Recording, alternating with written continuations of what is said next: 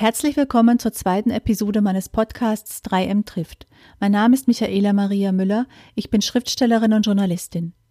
Annie Ernaux, Pierre Bourdieu und mittlerweile auch eine Reihe anderer AutorInnen haben begonnen, Schreiben und Herkunft in ihren Arbeiten zu thematisieren. Über den Anpassungsdruck, wenn man aus einer Arbeiter- oder wie ich aus einer Bauernfamilie kommt.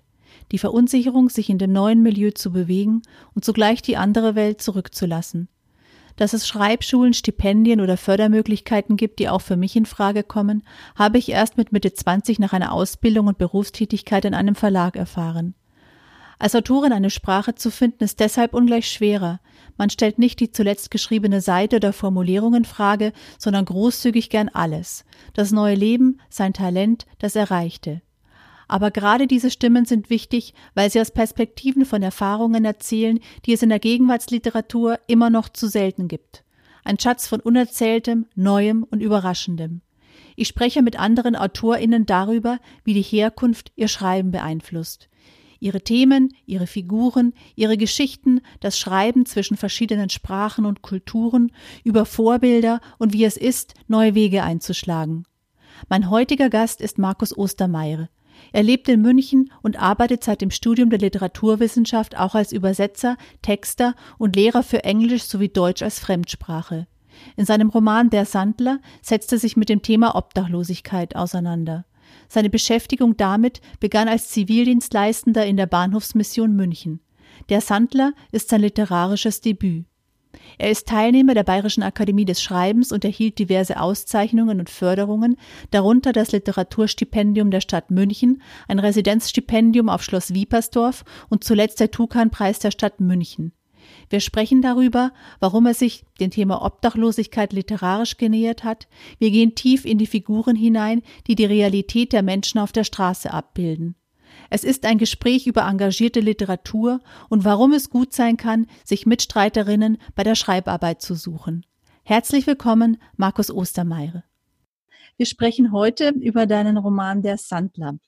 Ähm, der Sandler spielt äh, in sechs Tagen und sechs Nächten in München.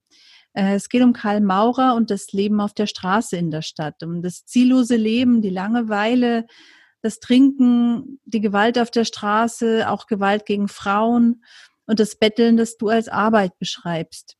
Ähm, möchtest du vielleicht eingangs etwas ähm, über dein Buch sagen? Es ist jetzt im September neu erschienen. Ähm, möchtest du, bevor wir so einen kleinen Sound aus dem Buch bekommen von dir, ähm, etwas drüber sagen? Ja, erstmal hallo und vielen Dank, dass, dass ich hier sein darf. Es freut mich sehr. Ähm, Genau, du hast schon äh, einiges zum Buch erzählt. Es beschreibt den Alltag von mehreren Straßenobdachlosen in München über sechs Tage und sechs Nächte. Ähm, ich habe da so einen Bogen gespannt und mir war es wichtig, wirklich den, den Alltag zu schildern und habe dann Karl Maurer, die Hauptfigur, ähm, die ich hauptsächlich begleite auf seinem Weg, wie er durch München äh, wandert und dort eben arbeitet, bettelt, Flaschen sammelt, aber auch versucht, die Zeit totzuschlagen, ohne die ganze Zeit irgendwie ins, ins Grübeln zu kommen und irgendwie äh, völlig zu verzweifeln. Und wie er äh, eben von den Stationen oder von den, von den Orten, die speziell für Obdachlose vorgesehen sind, wie Suppenküchen, äh, oder die Bahnhofsmission hin in die in öffentliche Räume wieder geht und genau, ich begleite ihn, aber auch äh, Lenz, äh, Kurt, Mechthild und einige andere äh, noch Aurika Jovanovic zum Beispiel und einige andere äh, in ihrem Alltag. Genau. Okay, also du, du erschaffst dein Panorama des Lebens auf der Straße. Möchtest du vielleicht ein, ein kleines Stück ähm, daraus mhm. vorlesen? Genau. Ähm, wir haben im Vorgespräch äh, gesagt, eine, eine Stelle, die dir besonders gut gefällt, was mich sehr freut. Das ist der Anfang eines Kapitels. Äh, das ist äh, das letzte Kapitel des ersten Tages. Und da geht äh, Karl noch einmal in oder er macht sich auf den Weg in die Bahnhofsmission, um dort das zu holen, was er äh, für die Nacht braucht. Und das Kapitel heißt Boxenstopp in der Mission. Im Bildschirm hinter der Scheibe glänzt die Werbewelt mit mindestens 24 Bildern pro Sekunde, wie der Löffel ins Eis taucht. Es gleitet in die Höhlung der metallenen Halbkugel hinein und schiebt sich oben wieder heraus wie eine Welle voll zart schmelzender Cremigkeit, die man gerne über sich hereinbrechen sähe. Die Hand zieht weiter und das Eis igelt sich ein, ballt sich dort zu einer Kugel zusammen, wo vorher noch nichts war. Karl schaut sich das ganz genau an, während er versucht, mit seinen fettigen Fingern das blöde frische Siegel aufzureißen. Einmal ist ihm der Wein schon auf den Boden geklatscht, aber in weiser Voraussicht hat er ein stoßfestes Gebinde erworben. Endlich klappt es, wenn auch nur halb, und so muss er sich mit Hilfe seines opponierbaren Daumens den Domkellerstolz bis in die hintersten Arkaden seiner Mundhöhle drücken, so dass er sich heftig verschluckt und für die Passanten ein kleines Schauspiel abliefert. Nach einer Weile des Brustklopfens geht es wieder. Genau, ja, nur mal bis Dank. hierher, um den Sound zu bekommen. Ja. ja, ich mochte die Stelle sehr, weil sie einfach diese, diese Verheißung der Werbe- und Warenwelt des des Kapitalismus neben der Realität ähm, von Karl Maurer beschreibt. Ähm, ich wollte jetzt so weitermachen und dich fragen, wie hast du das Buch entworfen? Wie ist es entstanden? Die Figuren, man erfährt ja auch äh, vor allem eben bei Karl auch einiges aus seiner Vergangenheit. Wie wichtig war dir das, auch diese Vergangenheit, diese Vorgeschichte zu schildern? Wie bist du auf die anderen Figuren gekommen oder hast sie, hast gesagt, die, die Figur, die Perspektive brauche ich auch? Also am Anfang stand tatsächlich äh, Karl, äh, wobei ich angefangen habe, das Buch mit einer Szene zu schreiben, die jetzt ungefähr auf Seite 220 äh, kommt, ähm, nämlich wo er vor einem Haus steht, in das er äh, eventuell einziehen kann. Und ähm, das ist also eine sehr absurde Situation für ihn, der seit gut zehn Jahren auf der Straße lebt.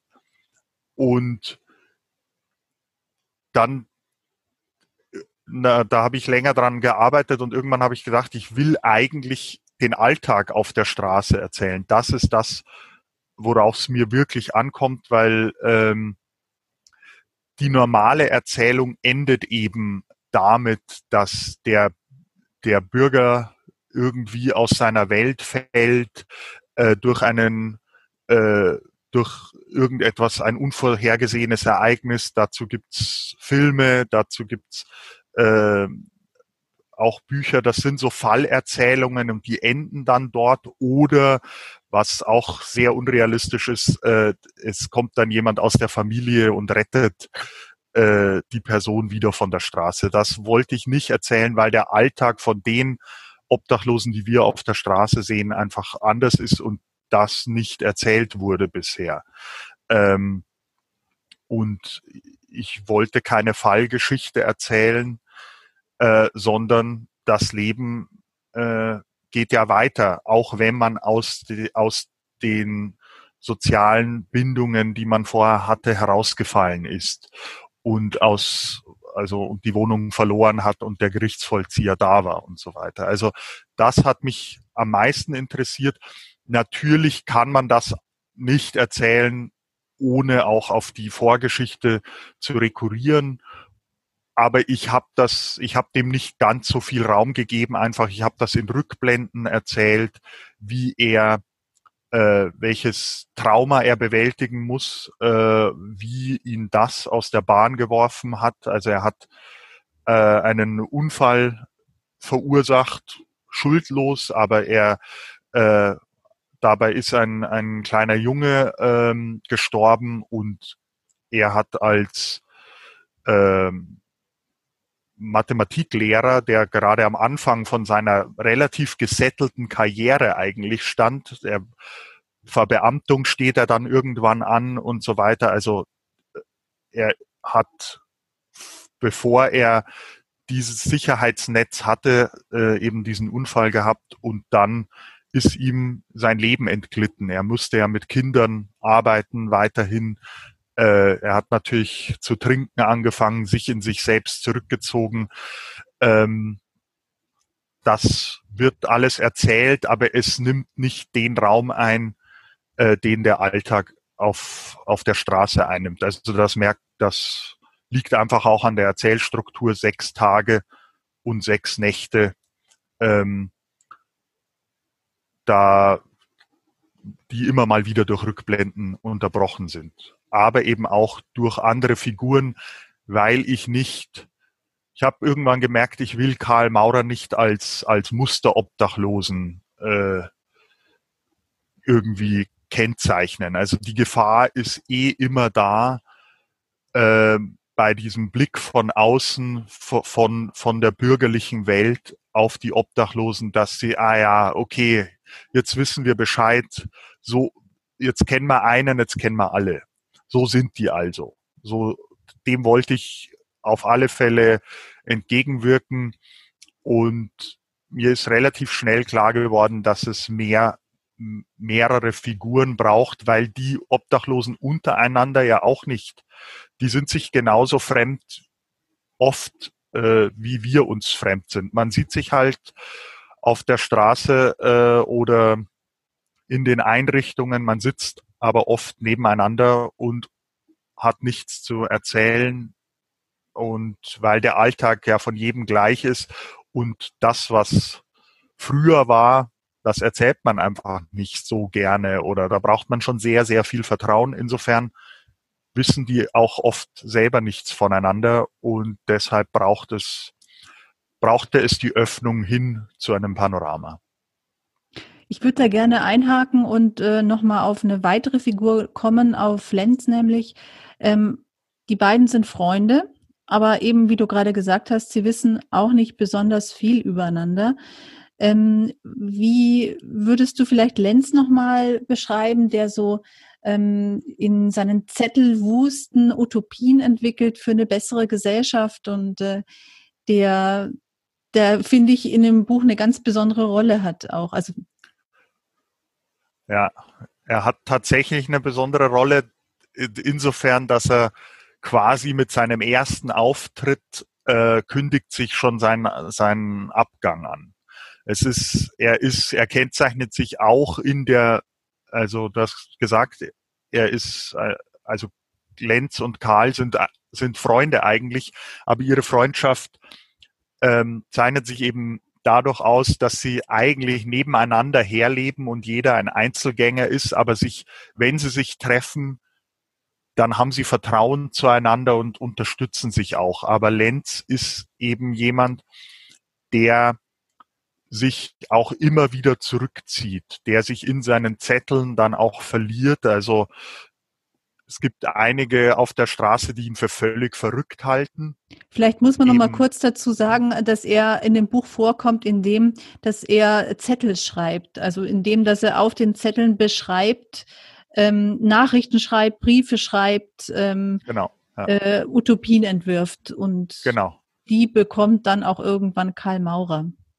Genau, darauf wollte ich gerade kommen. Also alle, er, wenn Sie ihn sehen und eben nicht mit ihm sprechen, dann sehen sie ihn, wie er Zettel schreibt oder die Zettel umsortiert oder so. Also er hat eben diesen Zettelwust und über diese, über seine Gedanken, die die anderen als Außenstehende als völlig wirr äh, und äh, nicht mit unserer Welt irgendwie zu tun haben, charakterisieren würden, weil sie sie ja auch nicht lesen können oder er ihnen keinen Einblick gewährt. Durch diese Zettel kommt man dann im Buch Lenz näher. Und dann sieht man auch, dass er sich eben sehr wohl, äh, dass er sehr wohl in unserer Welt lebt und sich Gedanken über die Verfasstheit unserer Welt macht, aber eben äh, quasi keinen keinen Anknüpfungspunkt äh, hat, wie er das irgendwie seine, seine Gedanken äh, logisch strukturiert und aus einer Position, wo einem auch Leute zuhören würden, ähm, irgendwie äh, sagen kann. Und insofern er vermacht die dann seinem, seinem Freund Karl, ähm, damit er wollte eigentlich quasi, da, diese Zettel waren so ein, ein, ein, eine Beschäftigung für ihn, aber auch ein, er wollte damit schon irgendwas beeinflussen, aber er hat das natürlich aufgrund von äh, also Ressourcenknappheit, die in seiner in seinem Fall eher psycho psychologischer Natur sind und mentaler Natur, ähm, hat er sich eben so, so weit von der Welt auch isoliert, dass er dann, dass er sie zwar beobachten und analysieren kann, aber nicht mehr eingreifen kann irgendwie. Okay, verstehe. Ich würde gerne nochmal darauf zurückkommen, dass du ähm, das Betteln ja Arbeit nennst. Und ich finde da, das macht so diesen Punkt aus, wo, wo es um, wo es nicht nur da, aber wo es um engagierte Literatur geht. Also Betteln wird ja oft als etwas, als etwas, als eine Tätigkeit angesehen, die, die abgewertet wird, alleine schon das Wort. Ähm, wie bist du dazu gekommen, dass du das auch in dem Buch, ähm, auch in deinem Schreiben sehr detailliert als Arbeit bezeichnest? Das hat mit äh, den Gesprächen zu tun, die ich in damals, als ich Zivildienst in der Bahnhofsmission gemacht habe und dann auch später noch ehrenamtlich ähm, gearbeitet habe. Also die Leute betteln nicht einfach, die, die, die trinken nicht ihren Tee aus und sagen dann so, jetzt gehe ich, gehe ich betteln. Ähm, für die ist das eine Riesenüberwindung. Ähm, das hat eben dann mit emotionaler Arbeit zu tun. Das kostet die Leute ziemlich viel Kraft, sich äh, diesen Blicken auszusetzen und sich die, die da an, an irgendeine Hauswand hinzu äh, setzen in, in der Fußgängerzone oder in der, wo halt einiges los ist und Tausende von Leuten an sich vorbeimarschieren zu sehen. Viele können diese Arbeit auch nur leisten, äh, wenn sie quasi einen gewissen Pegel haben als Abschirmung, als Schutzschild ähm, vor, vor dieser, vor diesem Ausgesetztsein äh, der Blicke und also zumindest bei, bei Obdachlosen, die quasi hier durch das soziale Netz gefallen sind. Ähm, die äh, osteuropäischen Straßenbettlerinnen, das ist dann nochmal natürlich ein anderes Thema. Da, da, deshalb braucht es auch das Panorama, um diese Perspektive vielleicht auch mal äh, zu schildern. Für die ist das natürlich, also natürlich ist das auch Arbeit. Ihr, ihr, ihr, ihr ta ganzer Tagesablauf strukturiert sich ähm, nach dem und die kommen ja auch extra deshalb hierher. Also viele versuchen Arbeit zu finden auf den berühmten Tagelöhnerstrichen und so weiter. Aber äh, wenn das nicht klappt oder Frauen im Speziellen, für die körperliche Arbeit vielleicht nicht so in Frage kommt, die auf diesen äh, Schwarzmärkten da äh, gesucht wird oder, oder die nicht lang, langfristig hier bleiben können, äh, die betteln dann eben. Und das ist natürlich äh, strukturiert ihren Tag wie Arbeit und es Sie sind natürlich anonym äh, und niemand kennt sie hier. Das erleichtert es ihnen wahrscheinlich. Ähm, und sie begreifen sich sicher auch nicht als Teil der Gesellschaft hier äh, so, dass es, dass es quasi so eine äh, Schamüberwindung bedarf. Aber es ist trotzdem eine das kann ja jeder mal ausprobieren, wie sich das anfühlen würde, mhm. sich da hinzu, hinzusetzen und irgendwie vor sich einen Hut hinzulegen. Das macht man, glaube ich, nicht einfach so. Du kommst ja auch in viele andere Randbereiche rein. Ich habe gerade an ein anderes Buch gedacht, das ich gelesen habe, nämlich von Eva Roth-Wemme, meine 7000 Nachbarn. Ähm, also sie beschreibt dann einfach das Leben auch der, der von Rumänen in, und Rumäninnen in Berlin. und äh, eben auch unter welchen Bedingungen sie leben und wohnen müssen, ähm, was es da mhm. für eine Wohnmafia dahinter gibt auch und äh, die Musizierenden in den Bahnen. Also du bewegst ja. dich ja auch ähm, viel in den Randbereichen oder auch mit der Figur des Eisenkurt, der ja gerade aus dem Gefängnis entlassen worden ist und auch gucken muss, wo, wo geht's jetzt hin für mich? Ja, genau. Man, man kommt eben in die Bereiche, wo man, also wenn man mal genau hinschaut, dann wird es auch irgendwann natürlich unangenehm. Also dass die, äh, es, ich wollte die, auch wenn, also es gibt natürlich äh, unter den Obdachlosen und, und äh, Leuten, die sich am Bahnhof irgendwie rum, rumtreiben, äh, auch du hast Eisenkurt, also das ist sein Spitzname, den er nicht umsonst trägt. Das ist eben einer, der, wenn es bei dem brenzlig wird, dann tritt er die Flucht nach vorne an. Also dann, dann schlägt er zurück und äh, wird aggressiv. Das ist keiner wie Karl oder Lenz, die sich immer weiter zurückziehen und oder Mechthild auch, die immer den Rückzug antreten.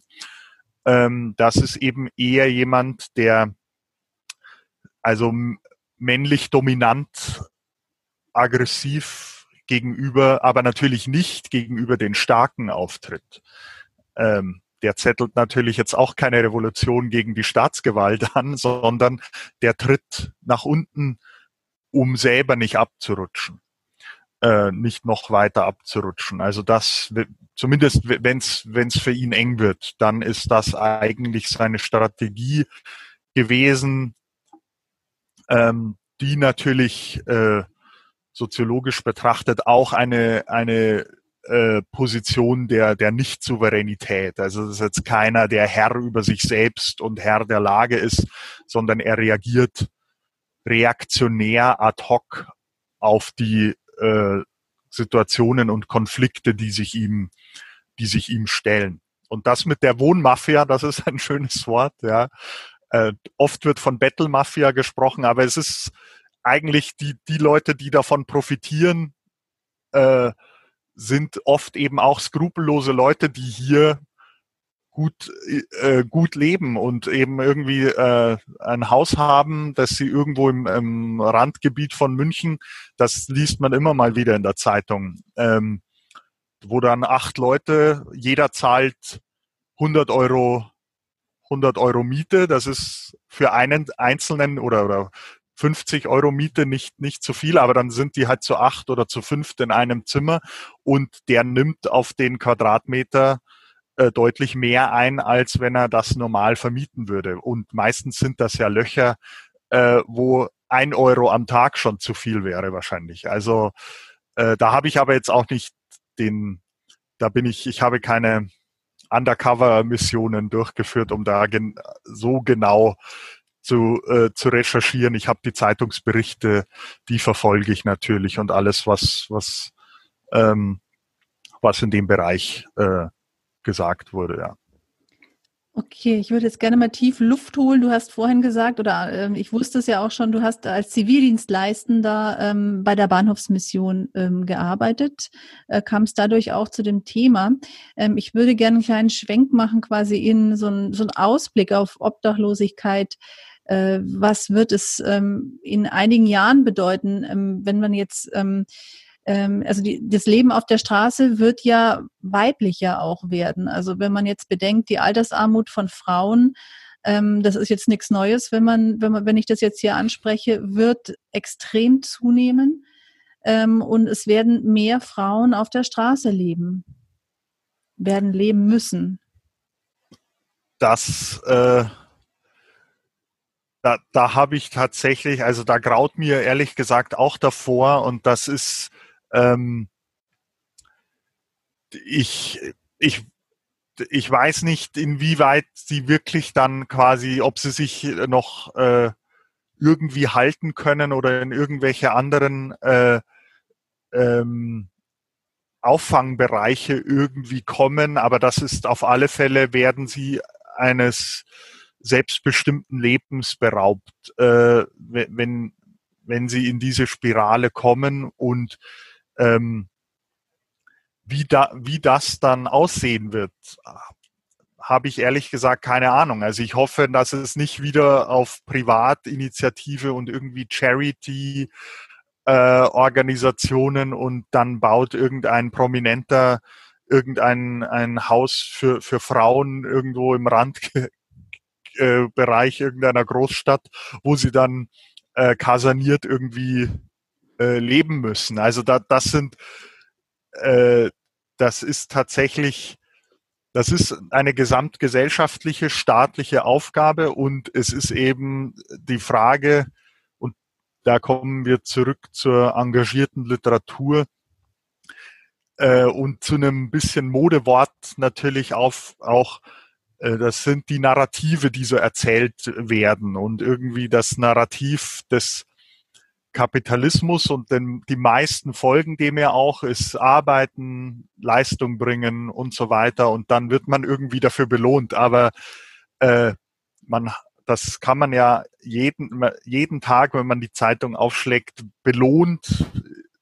Was heißt belohnt werden, ist die, die Leute, die jetzt gerade in der aktuellen Corona-Krise wirklich sich den Arsch aufreißen, äh, verdienen die wirklich das, was ihnen eigentlich zustehen würde, sind auch, es wird im Buch auch mal angesprochen, äh, die wirkliche Straßenobdachlosigkeit ist mehr männlich immer noch. Es kommen, es kommen immer mehr Frauen, aber die äh, die Care-Arbeit, die, die, Stra äh, die Sozialarbeiterinnen sind äh, über ach, 75 Prozent, glaube ich, sind das natürlich Frauen, die sich auch wieder äh, um, um diese äh, soziale Arbeit studieren, dann in diesen äh, Bereichen arbeiten. Die verdienen natürlich auch nicht ähm, die Welt und äh, diese Arbeit ist, hat wenig Prestige, vielleicht viele so, so Anerkennung, soziale Anerkennung.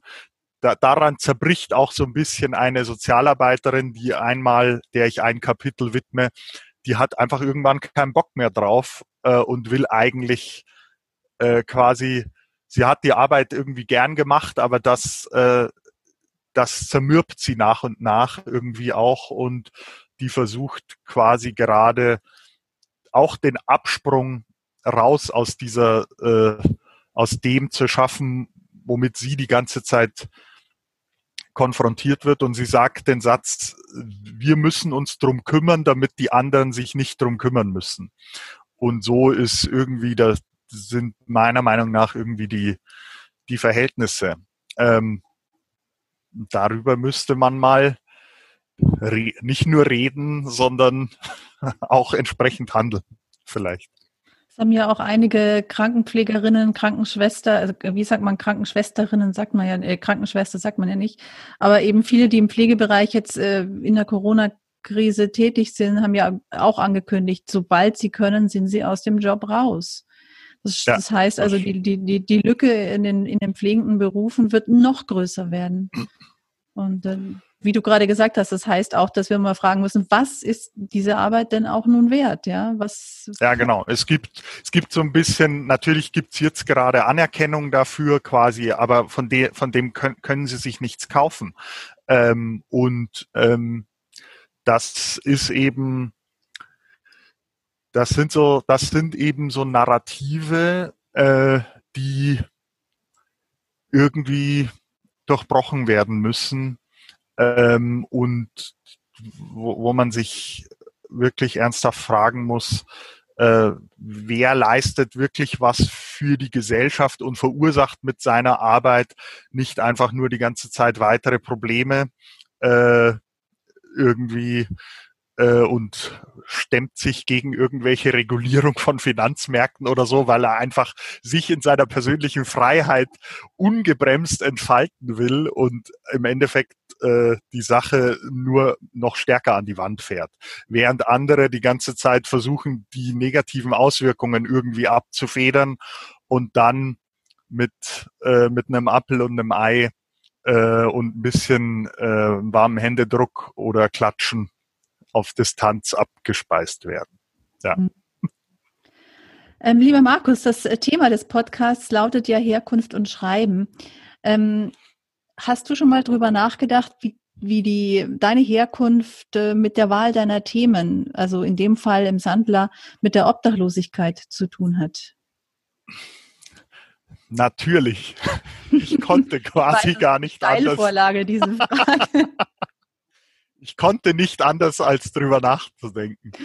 Das hat tatsächlich damit zu tun, ohne das Thema Obdachlosigkeit und die Nicht-Existenz in der Literatur dieses Themas oder die Randexistenz äh, dieses Themas in der Literatur wäre ich wahrscheinlich nie auf die Idee gekommen, überhaupt zu schreiben. Also ich komme aus äh, einem äh, bäuerlichen Milieu, äh, dörflich, habe meine ganze Jugend nichts mit Literatur äh, zu tun gehabt. Deutsch war auch nie mein Lieblingsfach. Ich war auch schlecht in der Schule und ähm, habe dann aber, als ich mein Abitur nachgemacht habe, nach dem Zivildienst, also der Zivildienst war schon eine bewusste Entscheidung. Ich wollte einfach mal sehen, äh, wie das überhaupt sein kann, dass es Obdachlosigkeit in so einer wohlhabenden Gesellschaft gibt und was da dahinter steckt und wie es den Leuten geht.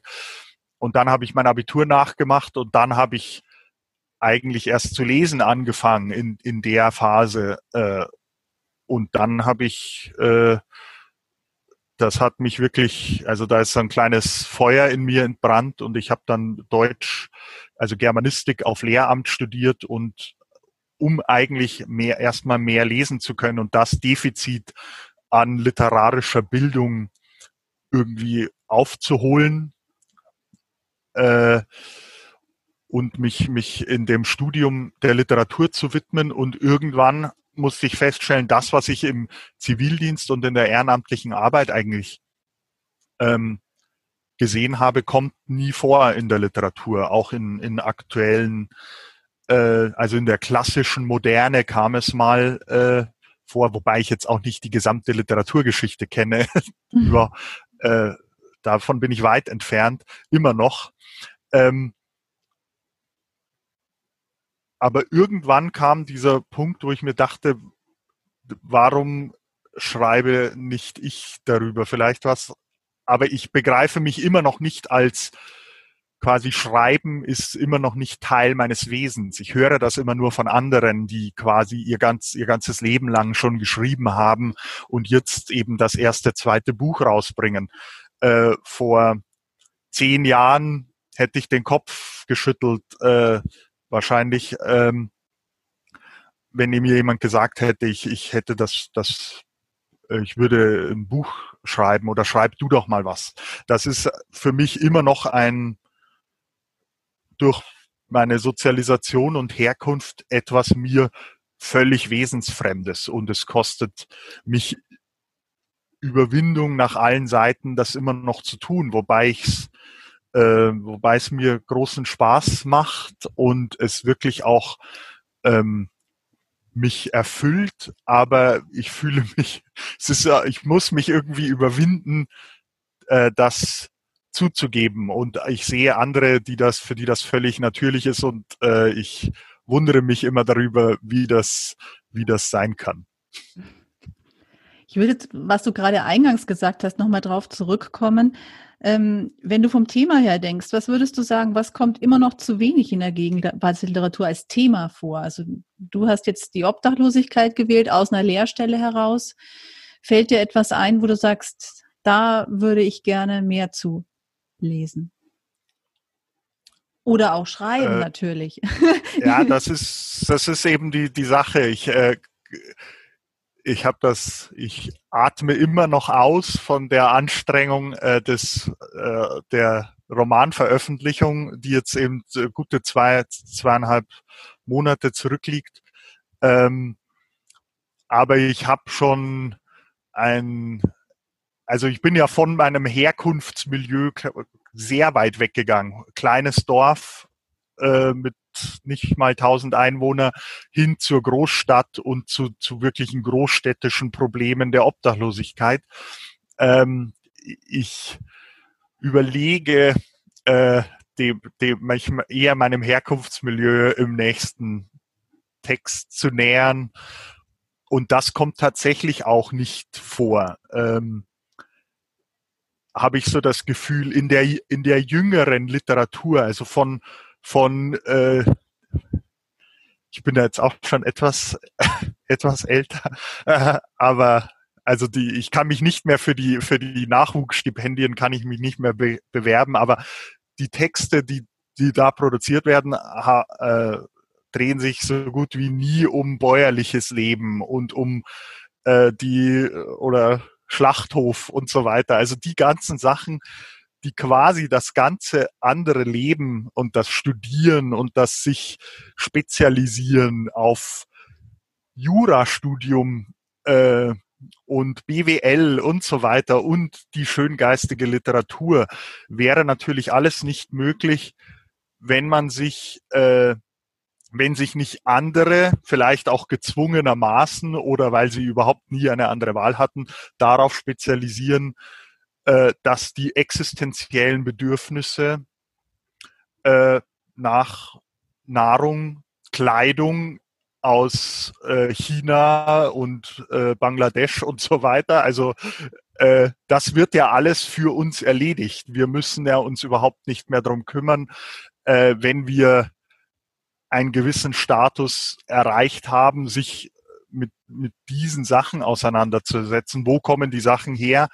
Wo gehen sie danach hin? Äh, wo werden sie von A nach B transportiert? Also alle diese Sachen und nicht auch nur die Entfremdung, also das ist gerade ein Thema in der Literatur, zum Glück auch, es hat auch nach wirklich seine Berechtigung, die Entfremdung, und so geht es mir ja auch, die eben mit einem Zuwachs an kultureller, an kulturellem Kapital irgendwie einhergeht, dass man sich dann mit dem Milieu, aus dem man kommt, aus Arbeitermilieu, aus bäuerlichem Milieu, nicht mehr wirklich äh, die nicht mehr wirklich viel zu tun hat. Die Gesprächsthemen gehen aus, äh, man hat mit der Lebenswirklichkeit nichts mehr zu tun, man will vielleicht auch nicht mehr. Bei mir war das auch eine, eine Art Flucht, äh, die ich eben nicht über irgendwelche Landesgrenzen, aber eben über irgendwelche sozialen Hürden äh, machen musste und die ich habe irgendwie auch, und das ist keine Aktion, mit der ich mich sehr wohlfühle, aber ich habe irgendwann in, in der Jugend oder jungen Erwachsenenalter quasi den Stecker gezogen zu früher, weil ich mich, weil ich an der Uni und an dem, was ich eigentlich machen wollte, die, diesen, diesen,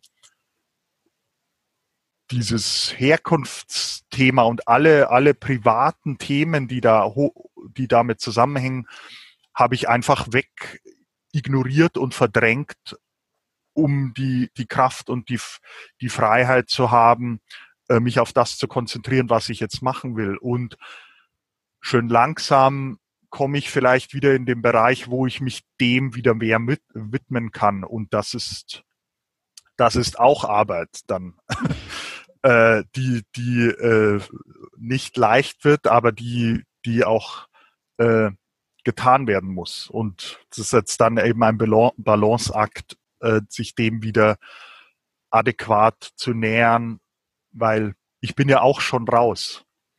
Also ich, ich bin auch kein, äh, ich wohne nicht mehr auf dem Bauernhof, ich habe damit nichts mehr zu tun. Jetzt kann ich darüber schreiben, vielleicht, wenn ich es kann, ohne dass diejenigen, die die Arbeit wirklich tun, zu Wort kommen. Das ist bei Obdachlosigkeit genauso. Mhm. Wenn Texte über Obdachlosigkeit kamen, kamen die von Journalisten, Reportagen oder von ehemaligen Obdachlosen. Ein akut Obdachloser kann das nicht erzählen. Jemand, der auf der Straße lebt, kann das nicht erzählen. Äh, genauso wenig wie jemand, der die ganze Zeit äh, sich den Buckel äh, krumm macht für, für irgendwas. hat überhaupt nicht ja. die Zeit und die, die geistige Freiheit äh, und die emotionale Kraft überhaupt, das dann auch noch zu erzählen. Und diese Diskurse, äh, die müssten kommen, nicht nur in der Literatur, äh, aber, aber auch ja, das ist ein, ein langes Thema. Die Kunst hat halt die Freiheit dann wirklich anlasslos. Das ist es ja. Niemand hat auf den Roman über Obdachlosigkeit gewartet oder den, äh, den auf, auf dem Zettel gehabt. Das ist ein anlassloses äh, auf die Tagesordnung setzen mit hohem privatem Einsatz. Wenn, wenn, wenn niemand das interessieren würde äh, oder wenn die Verlage, was viele auch gemacht haben, haben gesagt, hm, das ist ein schwieriges Thema, ein sehr wichtiges Thema, wir finden das gut, aber wir, wir machen es nicht. Mhm. es kann ja auch wer anders machen. Also hm, wollen wir irgendwie nicht, wir finden andere Themen äh, irgendwie spannender, haben, haben viele gemacht. Wenn das alle machen würden, dann würde ich jetzt mit 500 Seiten Text dastehen äh, und äh, könnte, ja, es könnte irgendwas Umso anderes schöner, machen. dass er jetzt da ist. Ähm, wir müssen jetzt an dieser Stelle leider zum Schluss kommen. Lieber Markus, ähm, ist es schon? Mir war irgendwie gar nicht klar, als ich dich gefragt habe. Ich kam ja quasi über dein, über den Sandler zum, darauf dich zu fragen, ob du Teil dieses Podcasts werden möchtest, wofür ich dir sehr danke. Aber eigentlich habe ich gerade ja, überlegt. Ich, ich danke dir dafür, dass ich jetzt so viel und ungebremst reden kann. Das eigentlich bin ich bin ich so gar nicht, aber wenn man mich mal was fragt, dann es wird es ist halt oft ist es kompliziert und dann braucht es auch viel äh, viel Worte, um, um die Sachen irgendwie freizulegen. Also vielen ja, Dank dafür. Das ist ja auch wichtig. Gerade darüber, deswegen haben wir über Herkunft und Schreiben ja eigentlich gesprochen. Ja, es ist ein sehr wichtiges Thema. Also das ist ein, ist, äh, da gibt es gerade auch, äh, tut sich schon einiges. Also ich hoffe auch, dass das die Spitze des Eisberges ist oder die, äh, ja, der vordere Teil eines längeren Zuges, der da noch kommt, weil es gibt tatsächlich viele Sachen, die noch nicht erzählt wurden. Hm. Und es wird schwer, also für die, die sich äh, quasi dem anlasslosen Schreiben dann widmen, äh, um ein harter Weg sein. Also. Ja, äh, das ist es. Man muss sich viele Verbündete suchen. Also das habe ich auch gemacht. Ich habe lange davor zurückgescheut. Das ist auch noch ein Thema. Sorry, jetzt über, ich überziehe nochmal. Aber ich habe lange davor zurückgescheut, äh, mich mit anderen irgendwie auszutauschen übers Schreiben, weil ich mir immer dachte, das, was sind das für Leute und so weiter. Also ich, äh, die, die eben, ja, ich, ich schreibe schon seit, seit ich zehn bin, schreibe ich äh, Kurzgeschichten und jetzt habe ich vier Romane geschrieben und so weiter. Und ich habe, bin einfach davor zurückgeschreckt. Äh, und das hat mir aber sehr, sehr viel geholfen. Also erstmal habe ich mich in institutionelleren Kreisen bewegt, aber auch so das Münchner Texttreffen, wo, wovor ich am Anfang große Scheu hatte und das mich sehr große Überwindung kostete, aber das dann ein, ein unbeschreiblicher Motivationsschub war, weil man dann einfach erkannte, wie viel, wie vielen Leuten es genauso geht, die vor sich hin wursteln und schreiben und was sagen wollen und auch was zu sagen haben. Äh, damit zu kämpfen, äh, weil man halt vorm leeren Blatt Papier oder vorm Computer dann alleine dann meistens sitzt. Und dieser Austausch, äh, da haben sich sehr gute, sehr intensive Freundschaften auch entwickelt, die ich, also vor denen ich, das mich aber am Anfang eben Überwindung gekostet hat. Und das hat auch was mit meiner Herkunft und mit meinem Verhältnis zum Schreiben zu tun. Aber das rate ich jedem, dass sie sich Mitstreiterinnen suchen sollen, denen sie vertrauensvoll ihre oder seine Texte irgendwie dann an äh, antragen können und dass daran auch äh, quasi fair diskutiert wird, aber kritisch, aber irgendwie motivierend und und anregend zum Weitermachen und das ist bei in München habe ich da zum Glück ein gutes Netzwerk gefunden. Vielen Dank und an alle, die sich da jetzt angesprochen fühlen. Das ist doch ein schönes Shoutout zum Ende. Herzlichen Dank für das Gespräch, lieber Markus Ostermeier. Dieser Podcast erscheint alle drei bis vier Wochen und er findet ihn auch auf den üblichen Plattformen. Ich würde mich sehr über Feedback und Vorschläge für GesprächspartnerInnen freuen. Vielen Dank für das Zuhören und bis zum nächsten Mal.